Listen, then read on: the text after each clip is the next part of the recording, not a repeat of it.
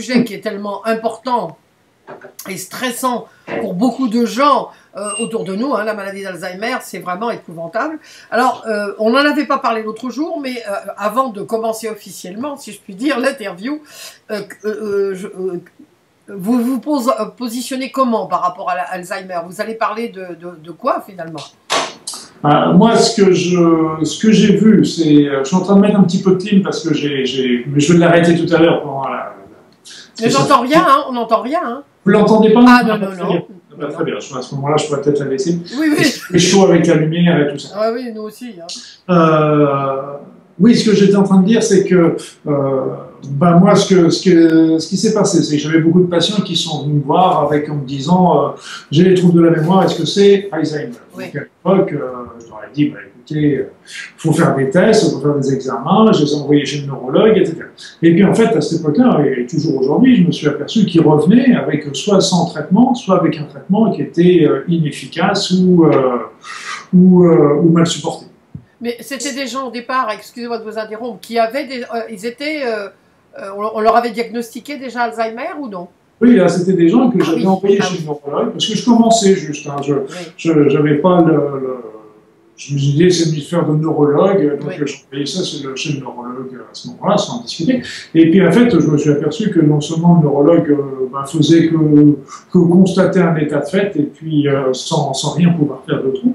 Et donc, à ce moment-là, je me suis creusé la tête en me disant, OK, moi, j'ai fait pas mal de médecine naturelle. Je me dis, qu'est-ce qu'on pourrait proposer à ces personnes pour faire, euh, pour les aider, pour, pour, essayer au moins de stopper la, la, maladie ou au moins de la, de, de la faire régresser. Donc j'ai commencé à faire à travailler avec des nutriments, j'ai commencé à travailler avec, des, avec euh, du ginkgo biloba, j'ai commencé à essayer avec... Avec euh, du pardon, du quoi? Du ginkgo biloba. Du ginkgo biloba ah oui, c'est un bel arbre, ça, qui c'est un bon produit pour la circulation du sang, etc. Et donc, euh, j'ai vu aussi le régime méditerranéen, j'ai vu un certain nombre de choses. Euh, et, et, et, et, avec ça, bah, je me suis aperçu que bah, on obtenait des améliorations et on obtenait voire même des régressions euh, ou, des, au moins on stoppait la maladie. Stoppait. Donc, par contre, quand la maladie était vraiment installée, installée là, c'était vous ne voyez, vous voyez pas de résultats, ça c'est clair. Mais quand c'est les tout premiers stades, vraiment, euh, ça donnait des résultats. Et, et si bien que j'ai vu, moi, quand j'ai arrêté mes activités là où j'avais fait ça, euh, j'ai des patients qui sont restés en contact avec moi et qui m'ont dit bah, écoutez, votre successeur n'a pas, pas jugé utile de continuer les remèdes que vous avez donnés. Donc, euh, et en fin de compte, la maladie a repris, a repris la, route de. Alors, qu'est-ce que, qu'est-ce que, qu'est-ce que vous préconisez donc pour Alzheimer alors? Bah, pour Alzheimer, moi, je, ce qu'il faut, c'est toujours euh, commencer par faire des essais, parce qu'un traitement ne va pas forcément pour l'un, ne va pas forcément pour l'autre. Déjà, tout simplement, parce ce qui est intéressant, c'est que tout dernièrement, tout dernièrement, il y a eu un... Parce que tout ce que je vais vous dire a été... Moi, le livre est sorti en 2007. Oui. Et le, tout ce que je vais vous dire a été corroboré par des études qui ont été faites depuis. Ah, d'accord qui sont sortis par le dans le quotidien du médecin, etc. Donc là, il n'y a que le ginkgo biloba où tout le monde n'est pas d'accord, parce que le ginkgo biloba euh, donne des résultats sur certains, pas sur d'autres, mais c'est vraiment le coup d'essayer en première intention. Après ça, il y a le régime méditerranéen qui a montré oui. oui. Donc ça, c'est très clair. Après ça, une bonne hydratation est important. L'hydratation comment alors euh, boire beaucoup. graisse en particulier. Boire beaucoup, l'hydratation, c'est boire beaucoup, non? C'est quoi Oui, c'est boire beaucoup. Ça? Et moi, j'ai vu, euh, mais des, surtout avec les personnes âgées, elles boivent moins ah. parce qu'elles ont des problèmes urinaires, elles ont des petites fuites et donc elles boivent moins. Pour avoir moins ces problèmes-là, évidemment, ça favorise ça.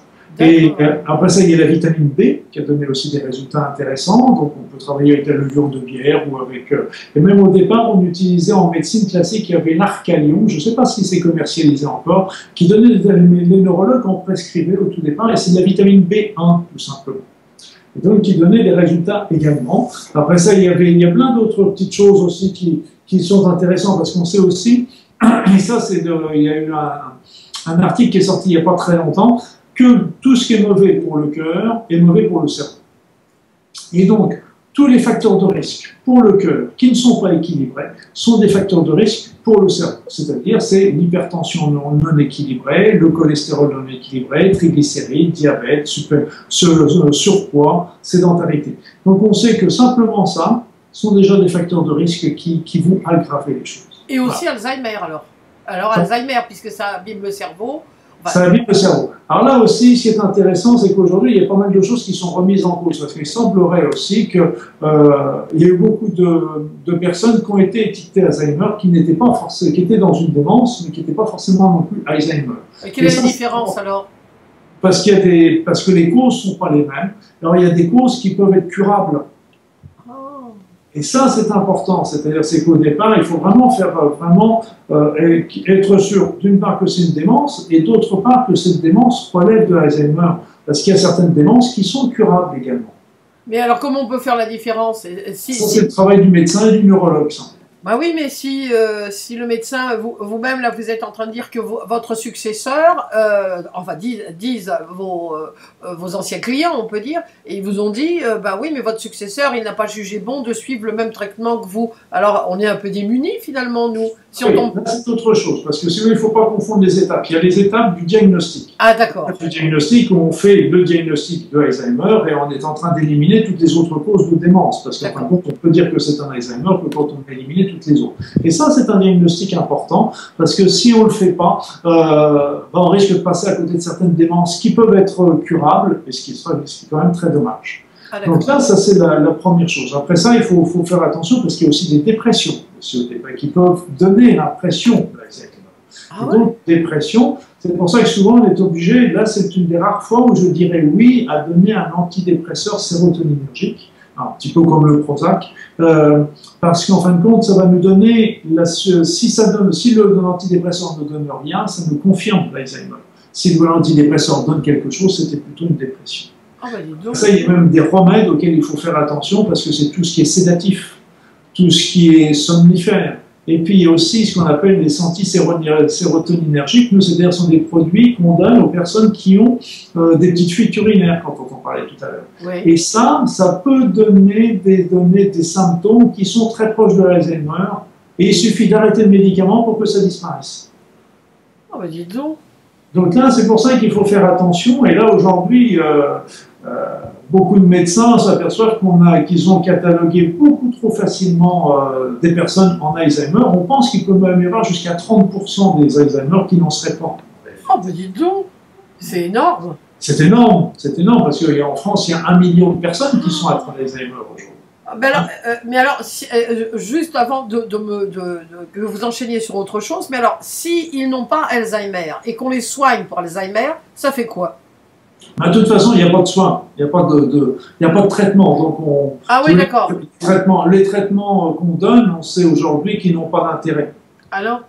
Et qui sont riches d'un. pendant un moment, on disait, OK, euh, ces médicaments-là nous permettent de repousser l'évolution de la maladie de deux ans. Bon, on se dit c'est toujours ça de gagner, mais d'un autre côté, ils sont riches en effets secondaires et que les deux ans sont vraiment remis en cause également. Donc l'équilibre bénéfice-risque n'est pas en faveur des remèdes et donc on, en donne de moins en moins en fait. Et il n'y a pas de remède. C'est pour ça que ce qui est ralent, c'est qu'il y a des choses qu'on peut faire en prévention qui sont ressorties encore tout dernièrement, comme ce monsieur qui a sorti euh, dans le, quotidien du médecin, enfin c'était dans The Lancet, hein, c'était un, anglophone, et il avait ressorti ça comme quoi c'était important de travailler sur tous les facteurs de risque cardiovasculaires, et l'autre élément, c'est donc c'est cardiovasculaire, c'est la sédentarité, et c'est de faire travailler le cerveau. Parce que plus on fera travailler le cerveau, moins il y aura tendance à la maladie d'Alzheimer. Et il y a un autre point qui est aussi intéressant. Après ça, il y a, il y a les autres côtés qui ne sont pas reconnus pas reconnus, qui sont les produits comme l'aluminium, le mercure, les champs électromagnétiques. Après ça, il y a tout ce qui est aspartame également, qui peut être très nocif. Donc il peut y avoir, il y a quoi encore? Qu'est-ce que j'oublie? Le stress également. Ah oui, le stress, bien sûr, oui. Donc euh, les drogues, tout ça sont des facteurs qui peuvent euh, intervenir dans, dans, dans l'Alzheimer. On n'en a pas la preuve, mais c'est très très suspect parce qu'on sait que l'environnement, notre environnement, favorise l'Alzheimer. Ah bon? Des preuves. Par exemple, quand on a étudié euh, les Noirs américains et les Noirs du Nigérien, eh bien, les Noirs américains ont plus de malchance d'avoir la maladie d'Alzheimer, deux fois plus de malchance d'avoir la maladie d'Alzheimer que les Noirs africains. Ils ont fait la même chose avec les populations d'origine japonaise vivant aux États-Unis et les Japonais vivant au Japon. Eh bien, les Noirs, euh, les, Japonais vivant aux, États-Unis avaient plus de malchance d'avoir la maladie. Donc c'est vraiment une question environnementale, d'habitude alimentaire et tout ça. Le stress, évidemment, bien sûr, le, gros stress, oui. Le stress. Bah, ça touche l'hippocampe également. Bah, oui, voilà, oui. Ça touche l'hippocampe, mais là, ça fait partie. Si vous voulez, il y a, des, il y a deux notions. Il y a les, il y a les choses qu'on sait, qui sont reconnues. On parler. Moi, je pense qu'il serait intéressant de commencer par les causes reconnues. Après ça, on parle des causes hypothétiques et qui sont dérangeantes. Et puis après, on peut parler aussi, parce qu'il y a aussi dans la maladie d'Alzheimer, il, y a toute cette évolution qui est aussi fâcheuse. Oui, ce que je voulais vous dire qui était très intéressant, il y a plusieurs thèmes qui sont intéressants aussi. La première chose, c'est que euh, souvent, il y a un facteur déclenchant. Souvent, il y a la personne euh, dans sa vie, elle a un sentiment de de mal de vivre, elle a, des mal, elle a vraiment l'impression d'avoir raté sa vie, d'avoir été dans l'échec, d'avoir... et elle ne se reconnaît plus dans la société moderne.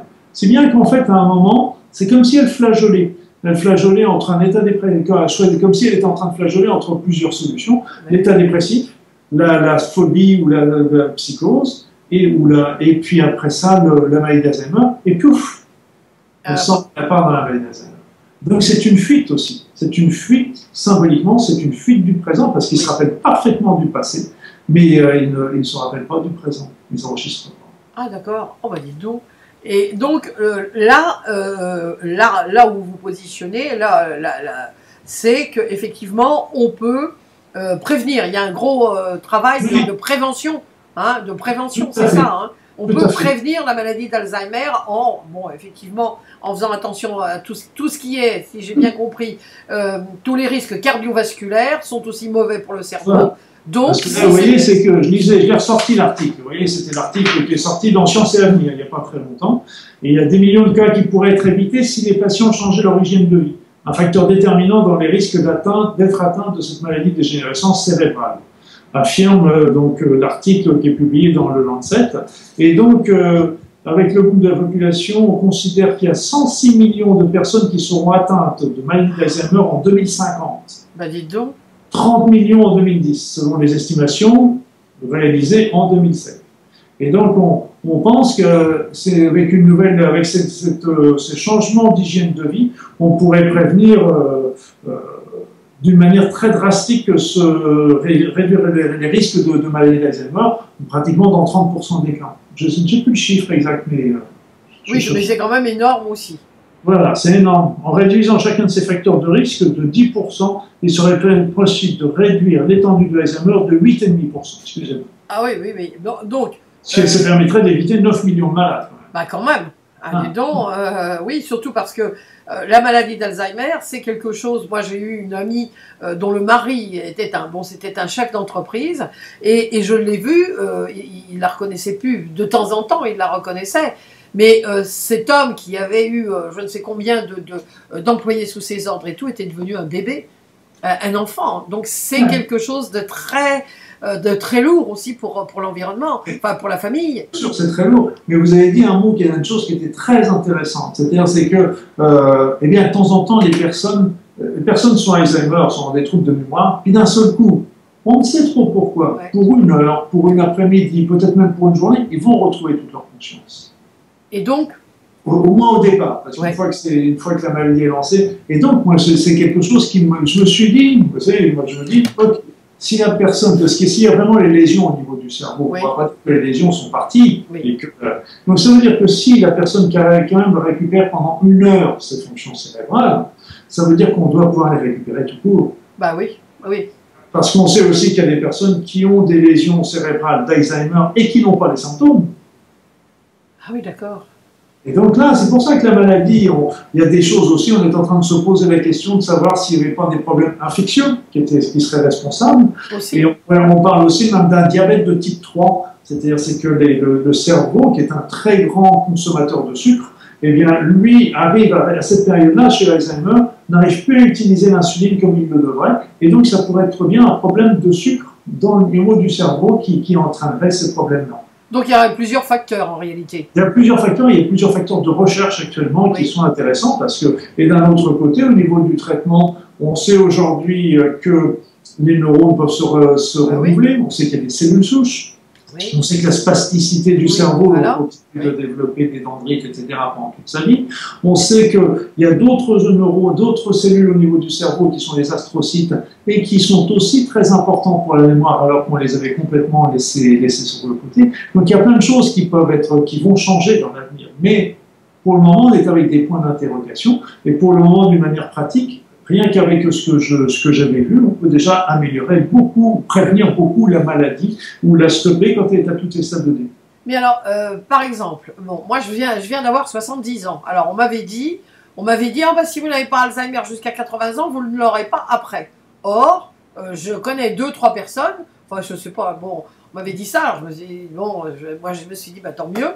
Euh, pour l'instant, j'ai encore toute ma mémoire euh, et je la fais marcher hein, parce que je, je, travaille beaucoup, beaucoup, je fais beaucoup, beaucoup travailler mon cerveau, justement parce que je sais que plus on travaille, la mémoire ne s'oublie pas. Hein, c'est un muscle, hein, finalement, il faut la cultiver. Et donc, euh, par exemple, donc moi là j'ai 70 ans. Alors, quels seraient, quels pourraient être les, les premiers symptômes ou les signes avant-coureurs? Ah, les signes. Bah, le premier signe, hein, de toute façon, c'est pas compliqué, c'est le trouble de la mémoire. C'est le premier signe. Mais mémoire ancienne ou ah. mémoire récente? Récente, mémoire récente. Récente, d'accord. Et ce qui est intéressant, c'est mais il faut faire la distinction entre trouble de la mémoire et trouble de l'attention. Ah oui. Parce que vous, vous comprenez, vous arrivez chez vous, vous avez les clés de votre voiture à la main. D'un seul coup, vous entendez sonner au téléphone. vous allez sonner, vous posez vos, clés machinalement quelque part, vous allez au téléphone. Puis après ça, vous dites où est-ce que j'ai mis mes clés ben voilà. Un trouble de mémoire, c'était un trouble de l'attention. Oui, on confond souvent les deux, hein, c'est ça. Voilà. On confond les deux. Donc c'est souvent des, puis c'est des symptômes qui sont persistants pendant des semaines, des mois et qui sont tout le temps constants. Et d'ailleurs, les personnes sont, sont, les cachent souvent, les minimisent, disent non, non, oui, j'ai pas beaucoup de mémoire, mais c'est parce que je suis fatigué aujourd'hui. Ou alors ils essayent de contourner la chose en disant, euh, au lieu de dire passe-moi le sel ou la salière, parce qu'ils n'arrivent pas à retrouver le mot salière, tiens, passe-moi le truc là-bas. Ah, d'accord, oui. Ils changent le mot. Donc. Donc ce sont des signes, ça déjà quand on se rend compte, euh, si par exemple on a des gens autour de nous euh, qui, qui, qui, disent tiens passe-moi le truc, ah bah oui c'est vrai ça, comme ça, ça peut déjà être un signe, un petit signe avant-coureur. Hein. C'est un petit signe avant-coureur si ça persiste. Si ça persiste, d'accord. Si on l'a, on l'a tous. Hein. Il y a des moments où on a tous un mot qui nous manque, on se rappelle plus de tel ou tel chanteur ou tel ou tel nom du film ou du bouquin qu'on a lu. Bon, ça nous arrive à tous. Mais ce qu'il y a, c'est que euh, le truc, c'est, qu'il faut vraiment que ce soit constant. Et le trouble de la mémoire, c'est vraiment le premier symptôme qui dure pendant 2-3 ans tout seul. D'accord. À 2-3 ans 2-3 ans, l'évolution est de 2-3 ans pour, le, pour ce premier symptôme. Ah, pour ce premier symptôme, d'accord. Et après, le symptôme perdure, et après ça, va arriver d'autres choses comme les troubles du langage, les troubles de l'attention, les troubles de la concentration, donc les troubles, des désorientations. Donc tout ça sont des symptômes qui viennent se surajouter. Et quand les personnes ont ce genre de choses, eh bien, qu'est-ce qu'on fait? La première chose, c'est qu'on va faire ce qu'on a fait, on fait des tests mnésiques, comme on dit, c'est-à-dire des tests, par exemple, on fait le test des cinq mots, on lui donne cinq mots, euh, je sais pas, pull, euh, poulet, euh, rose, ciel, et puis on lui dit, on lui dit, reprenez ça, puis une minute plus tard, puis cinq minutes plus tard, on lui demande de répéter ces cinq mots. On lui demande de tester le test de l'horloge, on lui fait, on lui présente un rond, puis on lui dit, bah écoutez, il est 10h10, faites